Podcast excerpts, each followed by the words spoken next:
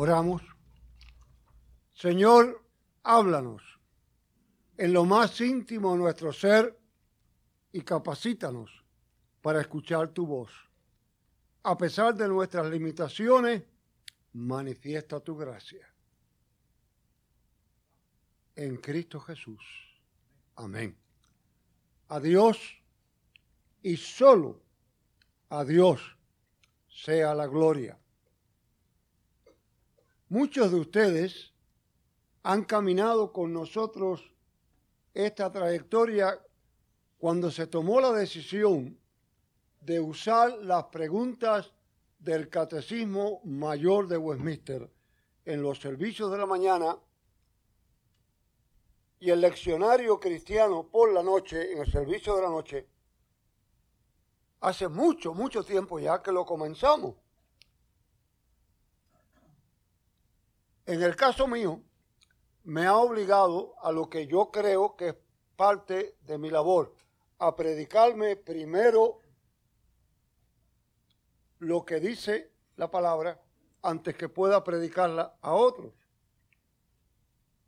Pero con toda sinceridad, lo que ha ocurrido es que esta trayectoria nos ha obligado, por la gracia de Dios, a enfrentarnos con temas que de otra manera no hubiésemos tocado. Tengo que ser sincero con ustedes. El que me corresponde a mí hoy, si fuera yo a escogerlo, jamás lo hubiese escogido. Jamás hubiese tocado ese tema, pero me correspondió o correctamente en el orden que hemos establecido, así que estamos frente a él. ¿Quién debe predicar la palabra? En el día de hoy hay tanta confusión. Se cree que todo el mundo es utilimundo. Alguien se convierte hoy de una vida de maldad y mañana es un predicador. Fulano habla bonito y es un predicador. Mengano controla a un grupo y es predicador. Habla más fuerte que los demás y es predicador. La primera cosa que debemos entender es que no todo lo que se proclama es predicación.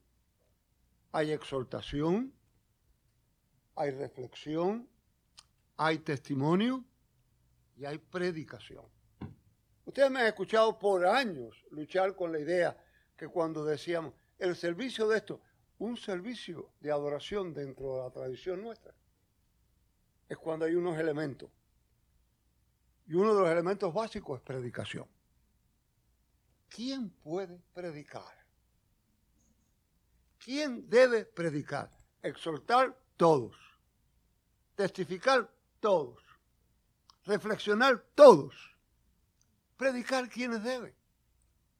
En nuestra tradición debe ser alguien con cierta preparación. Debe haberse preparado. No debe ser un neófito para que se le llene la cabeza de pajaritos preñados. Y crea que es lo más grande del mundo. Debe ser aprobado por un cuerpo. No va por su cuenta. No es un llanero solitario. No es un agente solo. En el caso nuestro, presbiterio. En otras denominaciones, otros grupos, otras cosas, el obispo, lo que sea. Pero básicamente y centralmente debe ser llamado. Y el llamamiento se percibe a veces con la rebeldía de uno. El llamamiento se percibe a pesar de las limitaciones de uno y se hace manifiesto en la obra. La predicación no debe ser una competencia de simpatía, a ver quién cae mejor, o quién dice cosas más bonitas, o quién inventa más para que la gente se entretenga. El predicador que se complace con que todo el mundo está contento con lo que dice tiene un problema serio. El Antiguo Testamento que ustedes escucharon hace un momento dice que el pueblo se destruye por falta de conocimiento. Yo pienso que el pueblo se sigue destruyendo por falta de conocimiento. Pero voy un poco más allá. Creo que la responsabilidad está en los púlpitos, los que se ponen a inventar fábulas del púlpito. Hay dos tipos de predicadores. Los mensajeros o voceros y los fotutos, que lo que hacen es hablar del último libro que leyeron, de la última tesis psicológica que se aprobó, del último invento que apareció, de la última idea que se le ocurrió, del último informe en el periódico. Todo este tipo de cosas puede contribuir, pero tiene que ser la palabra de Dios, con todas sus implicaciones, con todo lo que ella tiene con toda la miel y con toda la hiel, tiene que ser proclamada.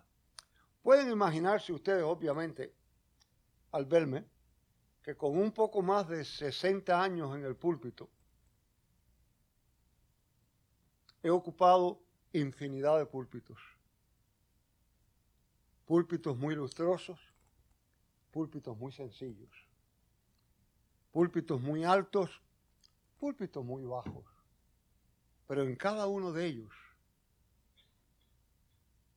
he sentido la necesidad de que sea Dios el que esté a mi lado. Es la necesidad de sentirlo. No obstante, cada ser humano tiene su tentación, tiene su debilidad. Yo recuerdo recién ordenado, hace alrededor de 50 años, en mi antiguo presbiterio, por la gracia y la misericordia de Dios, me invitaron un domingo a ocupar el púlpito de la primera iglesia en Haddonfield, la más grande del presbiterio, la más hermosa, la más maravillosa. Tiene un púlpito central altísimo, inmenso. ¿Y por qué no confesarlo una vez más? El orgullo empezó a tocarme, jovencito, con un tremendo acento latino, ocupando el púlpito más prominente, me sentía como un pavo real. Junto con el pastor, en el saloncito al lado, nos vestimos con las togas y que sé yo sé cuándo, subí la escalera tarde, bien orgullosito, cuando bajé la vista sobre el púlpito había una placa de bronce que decía en letras grandes, Sir, you will see the Lord. Señor, usted verá al Señor. El orgullo se me convirtió en temblequera de rodillas. Yo iba a responder ante Dios lo que dijera allí.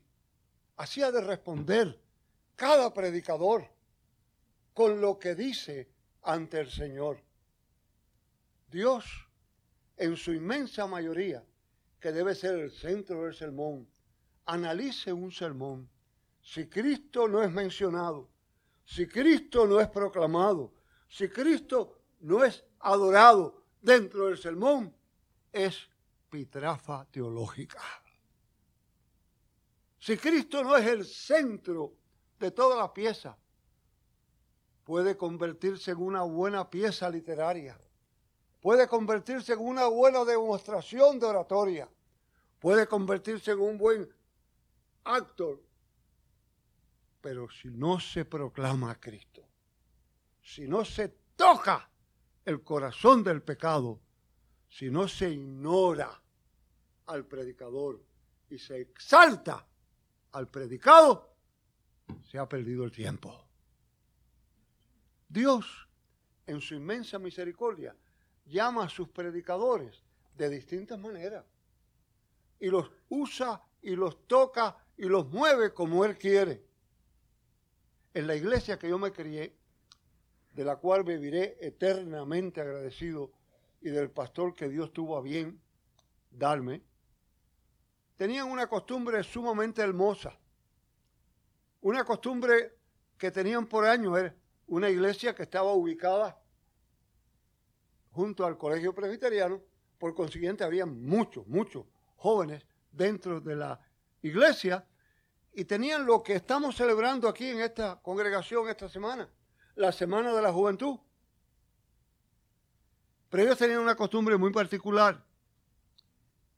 Ellos en su reunión antes de esa semana tenían una elección y elegían un consistorio de jóvenes, una junta de diáconos de jóvenes, maestros de escuela dominical de jóvenes y un pastor de jóvenes, que por una semana creían que manejaban la iglesia y hacían las labores.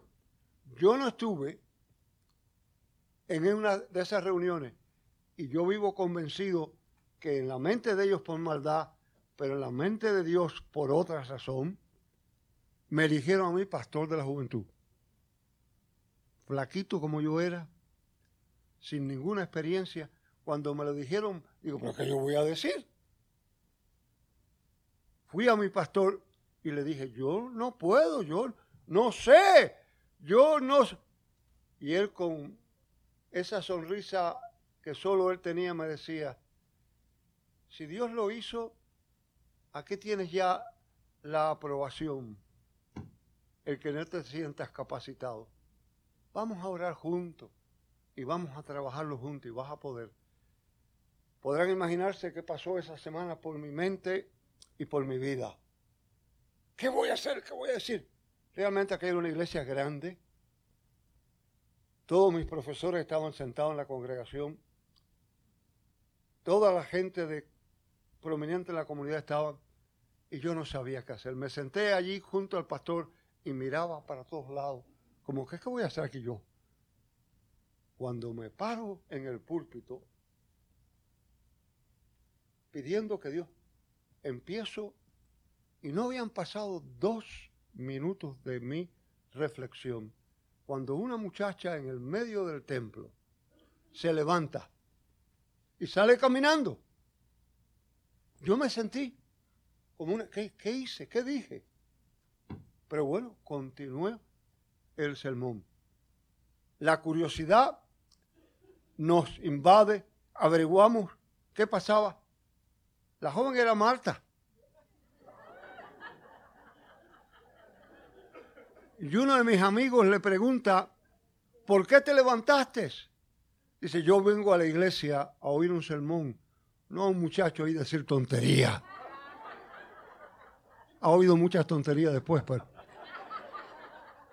Pero aquello me chocó, aquello me motivó, aquello me impulsó con los años.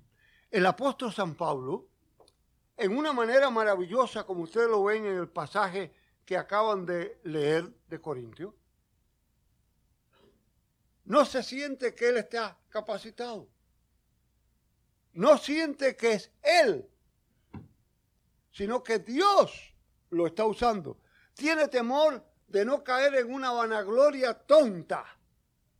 Tiene temor de no endiosarse Él. Y les recuerda que Él es solamente un vehículo, que Él es solamente un medio, que Él es solamente una transportación del mensaje de Dios. Y les recuerda que a pesar de todas sus limitaciones, a pesar de todas sus dudas, a pesar de todas sus faltas, Dios lo está usando. Y usa esa maravillosa lección del antiguo pacto y el nuevo pacto cuando nosotros decimos a menudo que la letra mata, pero el espíritu vivifica, hay tan mala interpretación por ahí. Se dice y se repite que el prepararse intelectualmente, el conocer intelectualmente, eso es la letra y mata. Nada más lejos de la verdad. Lo que está mencionando Pablo es que el antiguo pacto, el pacto del Antiguo Testamento, y tú y yo, como presbiterianos, debiéramos entender bien claro la doctrina del pacto. El pacto del Antiguo Testamento se cumple en los diez mandamientos, la ley, la letra, que nadie podía cumplir, que era muerte por segura, porque no se cumplía, no había forma de cumplirla. Sin embargo, el Nuevo Testamento, el nuevo pacto, se refleja la gracia, la misericordia, la bondad de Dios. Y a pesar de todas nuestras limitaciones, a pesar de todas nuestras dudas, nos sostiene y nos guarda. La labor del predicador es proclamar a Cristo. Y proclamarlo en tiempo y fuera de tiempo. Es un vehículo. Y tiene que estar conectado con el que le da el mensaje. Oiga, qué triste es encontrarse con un carro que no prenda en la mañana. Hay muchos púlpitos que no prenden ni en la mañana ni en la noche. Qué triste es un vehículo dañado. Qué triste es que no tenga lo que necesita para acarrear, para llevar el mensaje. ¿Quién debe predicar? Un vehículo que Dios escoja. Un vehículo que Dios seleccione. Un vehículo que Dios tome y proclame en tiempo y fuera de tiempo. En la historia de Norteamérica hay un interesante libro que, si usted no ha leído, yo le invito porque a los que le hacen pensarlo, los hace reflexionar. La famosa cabaña del tío Tom. La cabaña del tío Tom es un clásico. Pronto después de haber escrito la cabaña del tío Tom, se vendieron 300.000 copias. Y uno de los comentaristas más grandes de aquella época dijo que nada, ningún libro, había, libro de ficción obviamente, había hecho tanto para lograr la liberación de los esclavos en Norteamérica como la cabaña del tío Tom. Se había regado y la gente se había conmovido. Le preguntaron al autor del libro, ¿qué hizo usted? Yo no he hecho nada. Ahí no hay ni una palabra mía. Dios me guió paso por paso. Todo lo que aparece en ese libro fue guiado por Dios. Fue Dios en su inmensa misericordia el que guió yo no merezco ningún honor. El honor y la gloria le pertenece a Dios. Húyale al predicador que se llena de honor. Húyale al que está buscando reconocimiento. Húyale al que está inventando. Húyale al que está proclamando la última idea de la cultura. Húyale al que quiera ser mejor que Dios con la gente.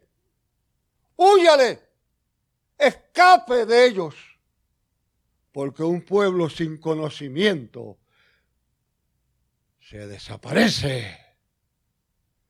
Húyale a los que andan con faulas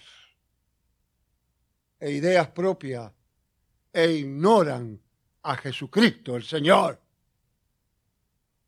Ocúpese de que alto o bajo, guapo o feo, blanco o negro, chino o coreano, Cristo sea el centro del mensaje.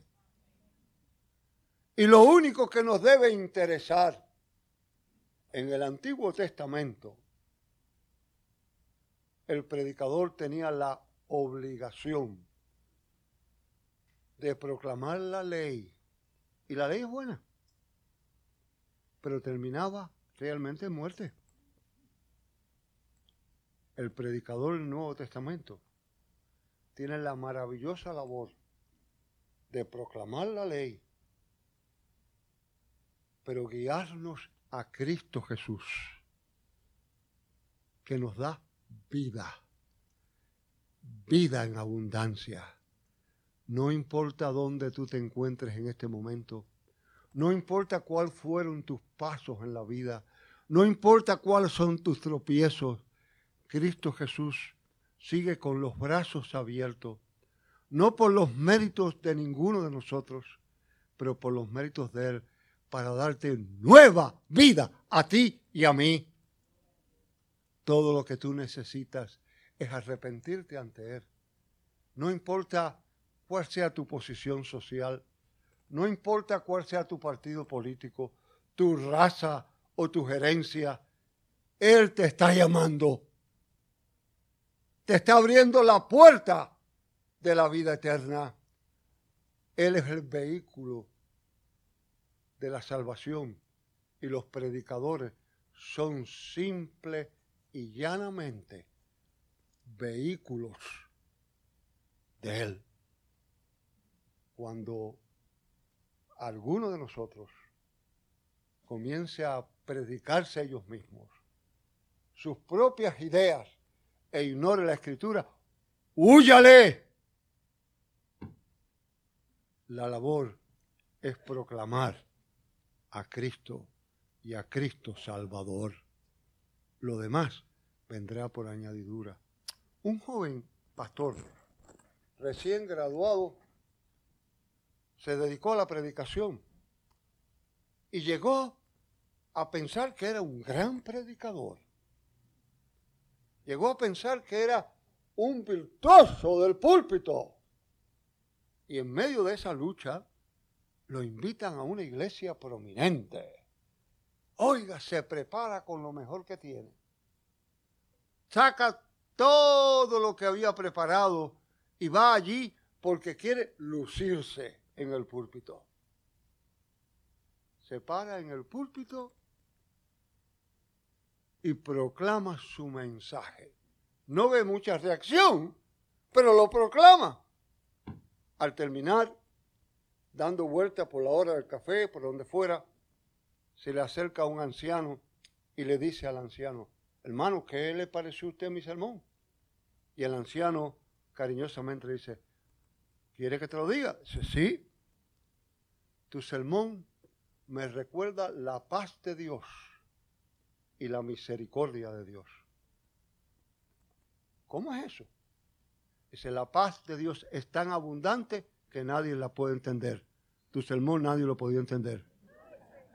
La misericordia de Dios es tan infinita que nunca termina. El tuyo nunca terminaba.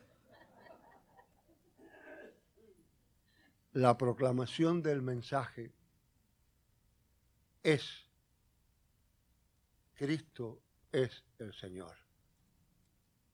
El que ocupe el púlpito habrá de responderle a aquel que lo llamó. Ya escucharemos lo que le corresponde al que escucha el mensaje. Así nos ayude Dios. Amén. Oremos. Gracias Padre por tu palabra, por tu presencia, por tu dirección, por tu paz.